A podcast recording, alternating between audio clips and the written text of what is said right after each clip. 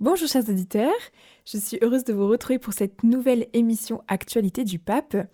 Et euh, pour commencer, je vais vous lire la catéchèse que le pape François a prononcée hier lors de l'audience générale.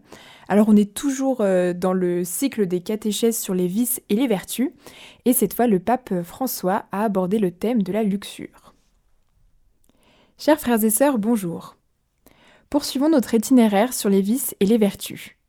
Les anciens pères nous enseignent qu'après la gourmandise, le deuxième démon, c'est-à-dire vice, qui se tient toujours accroupi à la porte du cœur, est celui de la luxure, appelé pornéa en grec. Alors que la gourmandise est une voracité envers la nourriture, ce, ce second vice est une sorte de voracité envers une autre personne, c'est-à-dire la relation empoisonnée que les êtres humains entretiennent les uns avec les autres en particulier dans le domaine de la sexualité. Attention, dans le christianisme, il n'y a pas de condamnation de l'instinct sexuel. Il n'y a pas de condamnation. Un livre de la Bible, le Cantique des Cantiques, est un merveilleux poème d'amour entre deux fiancés. Cependant, cette belle dimension, la dimension sexuelle, celle de l'amour dans notre humanité, n'est pas sans danger. À tel point que Saint Paul doit déjà aborder la question dans la première lettre aux Corinthiens. Il écrit On entend dire partout qu'il y a chez vous un cas d'inconduite. Une inconduite telle qu'on n'en voit même pas chez les païens. Le reproche de l'apôtre concerne précisément une gestion malsaine de la sexualité par certains chrétiens. Mais regardons l'expérience humaine, l'expérience de tomber amoureux. Ici, il y a tant de nouveaux mariés. Vous pourriez nous en parler. Vous pouvez nous en parler. Pourquoi ce mystère se produit-il? Et pourquoi s'agit-il d'une expérience si bouleversante dans la vie des personnes? Aucun d'entre nous ne le sait. Une personne tombe amoureuse d'une autre et l'attraction se produit. C'est l'une des réalités les plus surprenantes de l'existence. La plupart des chansons que nous entendons à la radio en parlent. Des amours qui s'illuminent, des amours toujours recherchés et jamais atteintes, des amours pleines de joie ou des amours qui nous tourmentent jusqu'aux larmes. S'il n'est pas pollué par le vice, tomber amoureux est l'un des sentiments les plus purs. Une personne amoureuse devient généreuse, aime offrir des cadeaux, écrit des lettres et des poèmes. Elle ne cesse de penser à lui pour se projeter entièrement vers l'autre. Que c'est beau. Et si vous demandez à une personne amoureuse pourquoi elle aime, elle ne trouvera pas de réponse. À bien des égards, il s'agit d'un amour inconditionnel, sans aucune raison. Patience si cet amour, si puissant, est aussi un peu naïf. L'amoureux ne connaît pas vraiment le visage de l'autre. Il a tendance à l'idéaliser. Il est prêt à faire des promesses dont il, ne, saisit pas immédiatement le poids. Ce jardin, où se multiplient les merveilles, n'est pourtant pas à l'abri du mal. Il est souillé par le démon de la luxure, et ce vice est particulièrement odieux, pour au moins deux raisons. Tout d'abord, parce qu'il dévaste les relations entre les personnes. Pour illustrer une telle réalité, malheureusement, il suffit de regarder l'actualité quotidienne. Combien de relations qui avaient commencé dans les meilleures conditions se sont transformées en relations toxiques, de possession de l'autre, de manque de respect et du sens de limite? Ce sont des amours où la chasteté a fait défaut. Une vertu qu'il ne faut pas confondre avec l'abstinence sexuelle. Non, la chasteté va au-delà de l'abstinence sexuelle. La chasteté est unie à la volonté de ne jamais posséder l'autre. Aimer, c'est respecter l'autre, rechercher son bonheur, cultiver l'empathie pour ses sentiments, se disposer à la connaissance d'un corps, d'une psychologie et d'une âme qui ne sont pas les nôtres et qui doivent être contemplés pour la beauté qu'ils portent. Voilà ce qu'est l'amour. Et l'amour est beau. La luxure, en revanche, se moque de tout cela. Elle pille, elle vole, elle consomme à la hâte, elle ne veut pas écouter l'autre, mais seulement son propre besoin et son propre plaisir. La luxure considère ennuyeux le processus de connaissance mutuelle. Elle ne cherche pas cette synthèse entre raison, pulsion et sentiment qui nous aiderait à conduire l'existence avec sagesse le luxurieux ne cherche que des raccourcis. Il ne comprend pas que le chemin de l'amour doit être parcourue lentement, et que cette patience, loin d'être synonyme d'ennui, permet de faire l'amour avec bonheur. Mais il y a une deuxième raison pour laquelle la luxure est un vice dangereux. De tous les plaisirs humains, la sexualité a une voix puissante. Elle sollicite tous les sens, elle habite le corps et le, le psychisme. Et c'est beau. Même si elle n'est pas disciplinée avec patience, si elle n'est pas inscrite dans une relation et dans une histoire où deux individus la transforment en une danse amoureuse, elle se transforme en une chaîne qui prive l'homme de liberté. Le plaisir sexuel, qui est un don de Dieu, est miné par la pornographie. Une satisfaction sans relation qui peut générer des formes d'addiction. Nous devons défendre l'amour, l'amour du cœur, de l'esprit, du corps, l'amour pur dans le don de soi à l'autre. Et c'est la beauté de l'acte sexuel. Gagner la bataille contre la convoitise, contre la jossification de l'autre, peut être l'affaire de toute une vie.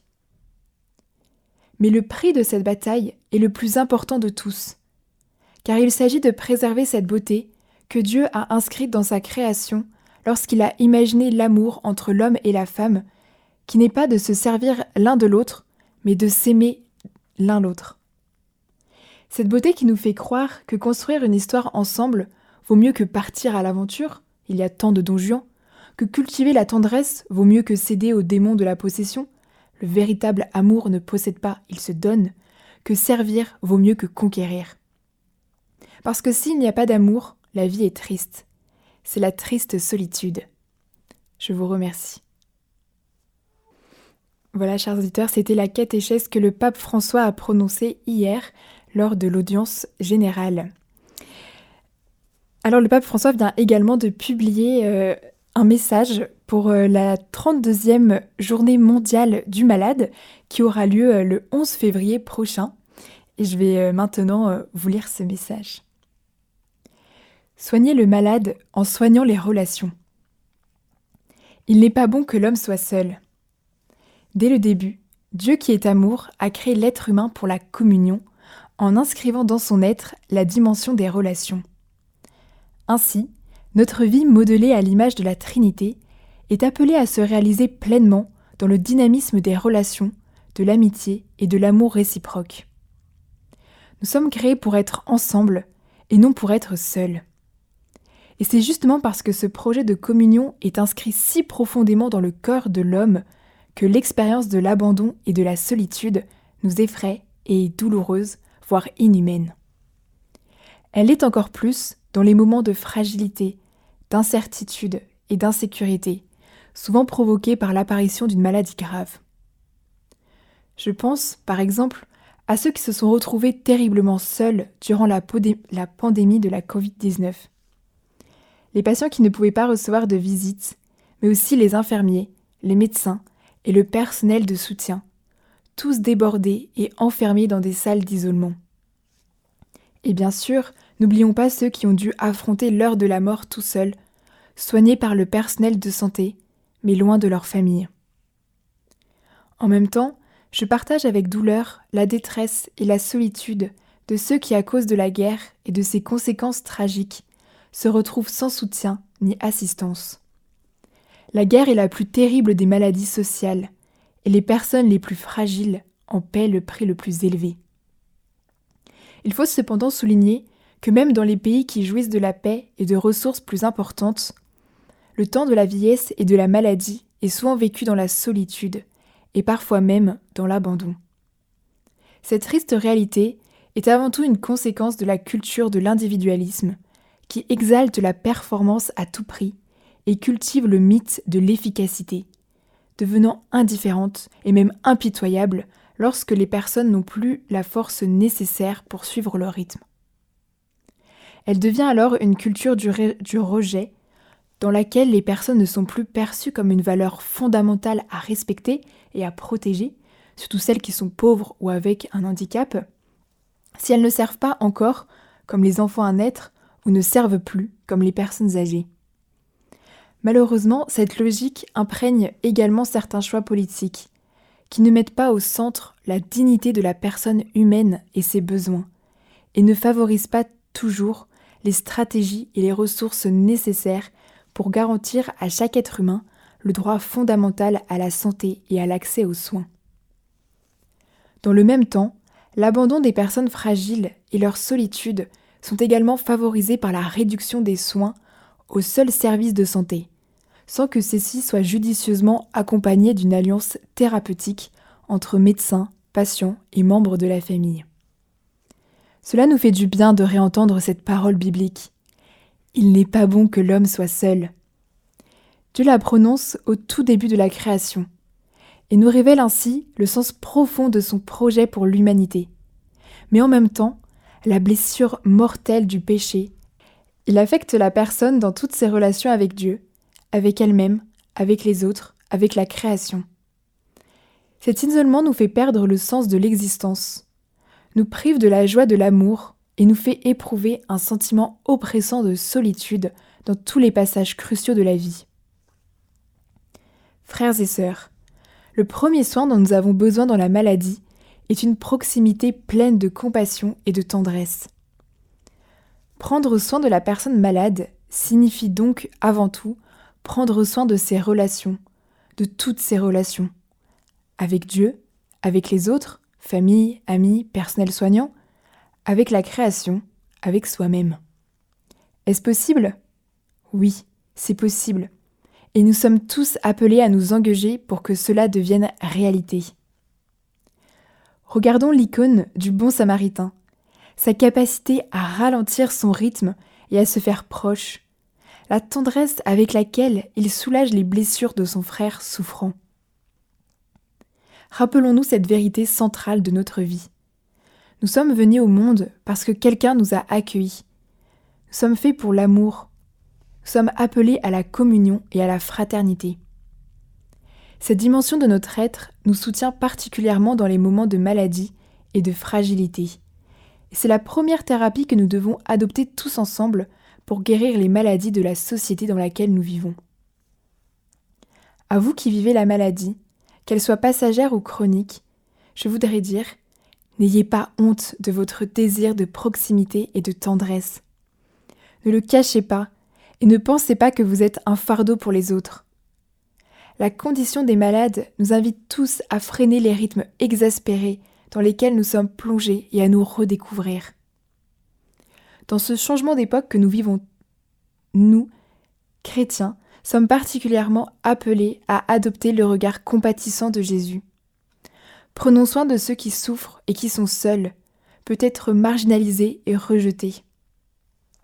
Avec l'amour mutuel que le Christ Seigneur nous donne dans la prière, en particulier dans l'Eucharistie, guérissons les blessures de la solitude et de l'isolement. Et ainsi, coopérons pour contrer la culture de l'individualisme, de l'indifférence, du rejet et pour faire grandir la culture de la tendresse et de la compassion. Les malades, les fragiles, les pauvres sont au cœur de l'Église et doivent être aussi au centre de nos attentions humaines et de nos sollicitudes pastorales. Ne l'oublions pas. Et confions-nous à la très sainte Vierge, santé des malades, pour qu'elle intercède pour nous et nous aide à être des artisans de proximité et de relations fraternelles. Chers auditeurs, c'était euh, le message que le pape euh, a publié pour euh, la 32e journée du malade qui aura lieu le 11 février prochain. Et maintenant, je vais vous lire le texte que le, enfin le commentaire de l'évangile que le pape François a fait dimanche dernier au moment de l'Angélus. Chers frères et sœurs, joyeux dimanche. L'évangile d'aujourd'hui présente la rencontre de Jésus avec les premiers disciples. Cette scène nous invite à nous souvenir de notre première rencontre avec Jésus. Chacun de nous a eu sa première rencontre avec Jésus. Enfant, adolescent, jeune, adulte. Quelle a été ma première rencontre avec Jésus? Nous pouvons-nous remémorer cela Et après cette pensée, ce souvenir, renouveler la joie de le suivre et se demander Que signifie être disciple de Jésus? Selon l'évangile d'aujourd'hui, nous pouvons prendre trois mots. chercher Jésus, demeurer avec Jésus, annoncer Jésus. D'abord chercher. Deux disciples, grâce au témoignage du Baptiste, se mettent à suivre Jésus. Et celui-ci, s'aperçant qu'ils le suivaient, leur dit Que cherchez-vous? Ce sont les premières paroles que Jésus leur adresse. Il les invite tout d'abord à regarder à l'intérieur d'eux-mêmes, à s'interroger sur les désirs qu'ils portent dans leur cœur. Le Seigneur ne veut pas de prosélytes. Il ne veut pas de followers, superficiels, mais des personnes qui s'interrogent et se laissent interpeller par sa parole. C'est pourquoi, pour être disciple de Jésus, il faut d'abord le chercher, avoir le cœur ouvert, en recherche, non pas rassasié ou satisfait. Que cherchaient ces premiers disciples?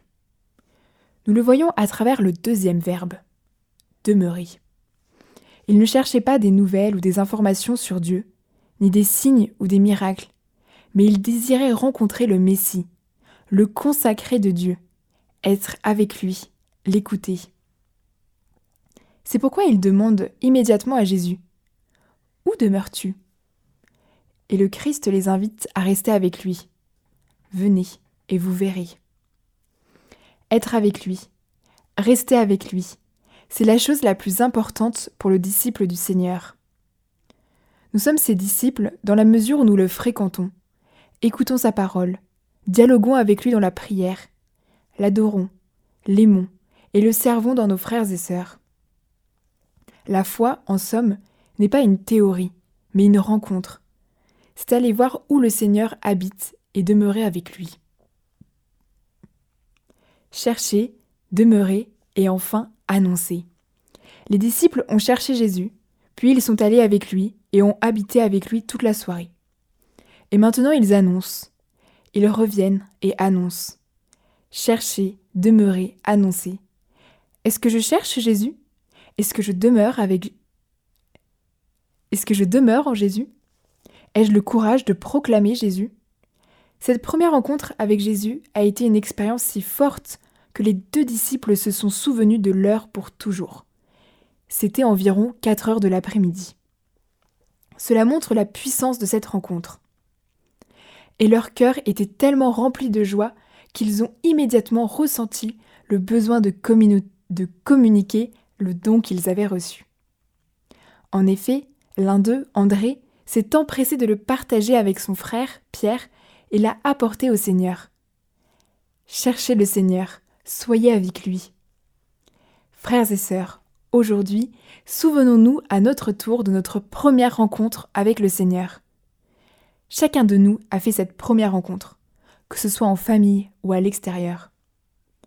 Quand ai-je rencontré le Seigneur? Quand le Seigneur a-t-il touché mon cœur? Et nous nous demandons, sommes-nous toujours des disciples amoureux du Seigneur? Cherchons-nous le Seigneur ou sommes-nous installés dans une foi d'habitude?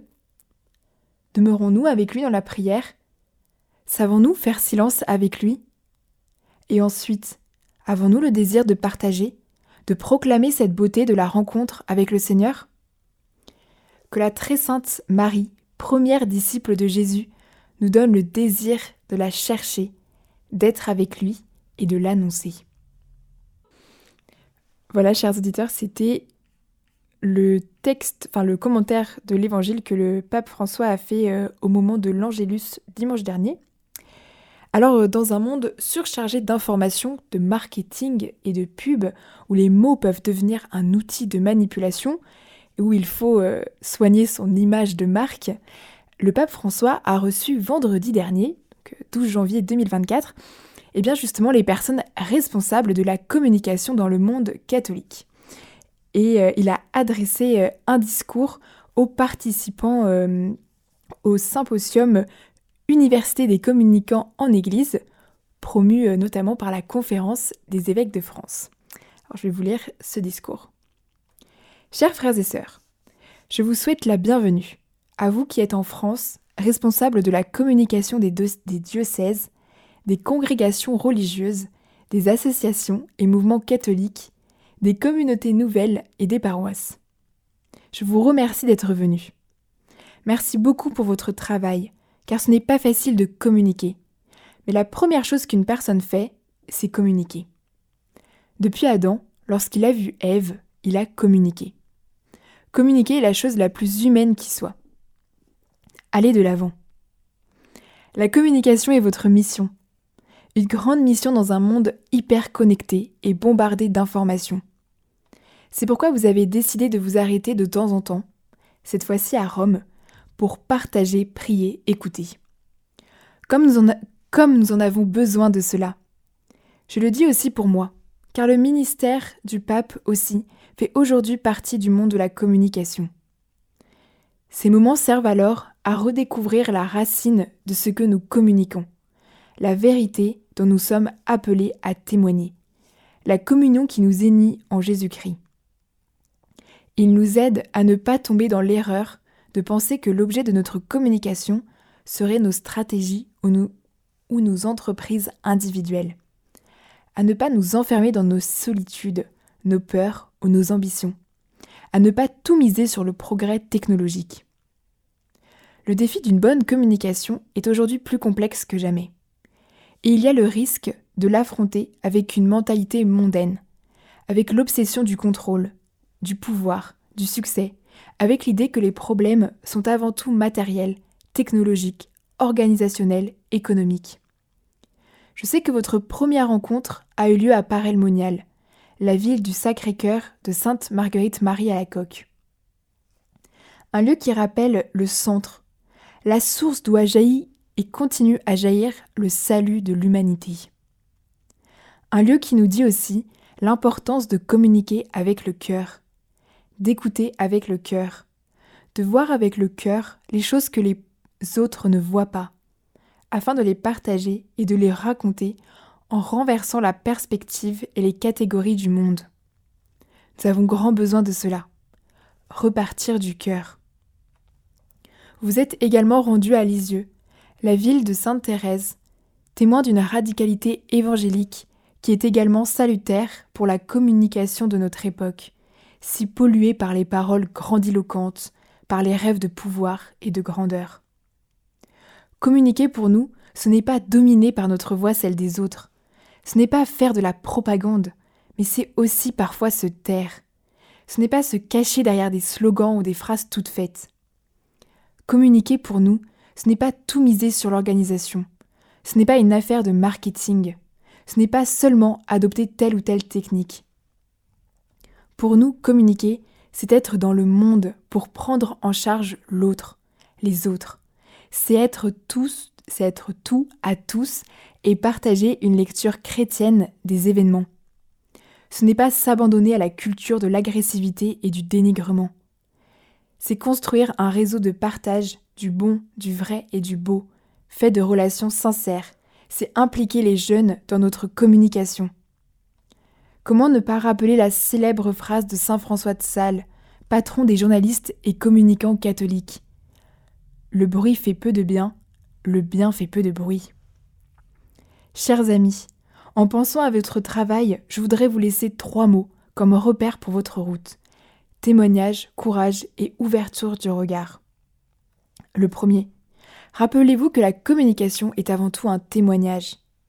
Et lorsqu'elle est faite de paroles, d'images, elle est une manière de partager ce témoignage.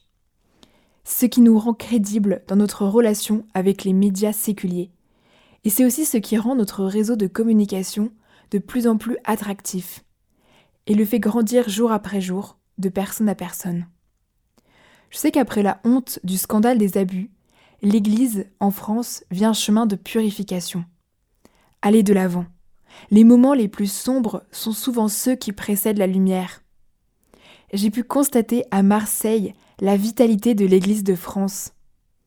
N'hésitez pas à partager par la communication tout ce qu'il y a de bon dans vos diocèses, vos congrégations, vos mouvements. N'hésitez pas à construire par la communication la communion dans l'Église et la fraternité dans le monde.